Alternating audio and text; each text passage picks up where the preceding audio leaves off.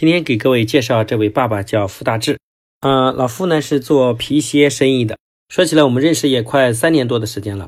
以前呢，感觉他非常的自卑，对自己缺乏自信，主要觉得自己头发不多，身高也不是很高，同时讲话呢还有点结巴。越不够自信的人，往往会用更加努力和强势的方式，希望自己的人生有所改变。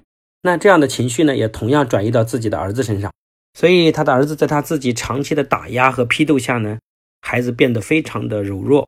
刚开始的傅成凯呢，对什么都无所谓，学习上漫不经心，毫无目标，完全是被拖着走的状态。当傅大哥来学习的时候，他总是担心要放手，孩子会不会完全失控。我记得有一次从温州到杭州的火车上，我们在一起的时候，他还问我：“王博士，我这样行吗？”我就跟他讲：“行的。”老傅呢也放下自己高高在上的姿态，开始换个方式沟通，家庭也开始越来越民主，懂得开家庭会议。他的孩子从学习上的被动，生活上的不能自理，也慢慢变得非常的主动和独立性很强。今天的傅成凯已经到了初三的年龄了，这个孩子的成绩也变化非常大，现在已经。在学校也都是名列前茅的。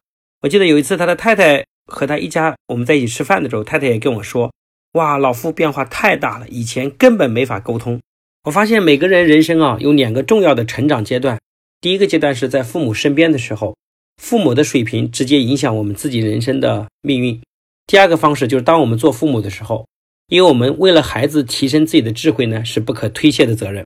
所以老傅呢很好的把握了教育孩子、为孩子进步这个阶段。所以，他不光孩子发生了脱胎换骨的变化，而且自己的生意经营方式、与人相处都发生了巨大的改变。下面我们来听听老傅自己亲身感受的分享。大家好，我叫傅大志，浙江诸暨人，现在在杭州做皮鞋贸易批发生意。我曾是一位自卑、急躁、有点大男子主义的爸爸，同时也是两个孩子的爸爸。大的儿子读初三，十五岁；小的女儿读幼儿园大班，七岁。当初刚来杭州创业，忙于生意，而忽略了对儿子的引导教育。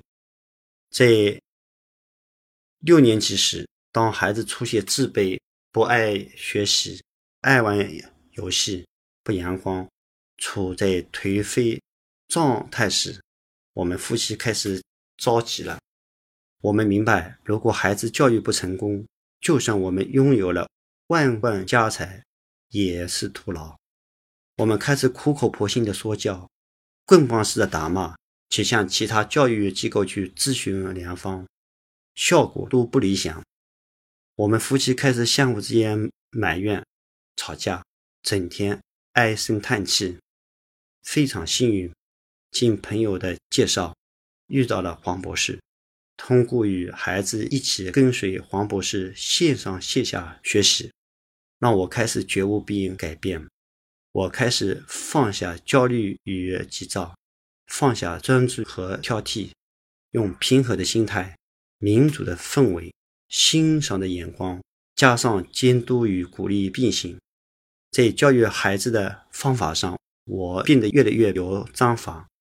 我们会每月开一次家庭会议。对家风上个月的工作学习进行回顾，会对下个月设立新的工作学习目标。经过三年多的努力，我与孩子的关系从原来的对立关系变成了哥们关系。孩子从原来的颓废状态变成了目标明确、上进、自律、阳光，成绩也从原来的年级中下。上升到年级前二十名左右，同时也让我在教育七岁女儿时变得游刃有余。学习半年时好时坏，学习一年效应常开，学习三年喜报连连。黄博士的这句话在我和孩子的身上得到了很好的应验，非常感谢黄博士。我和孩子是幸运的。我也呼吁更多同样有教育困惑的家长，千万别放弃孩子，也能紧跟黄博士学习。只要你坚持学习，相信你也会和我同样收获一个幸福的家庭，一个优秀的孩子。加油！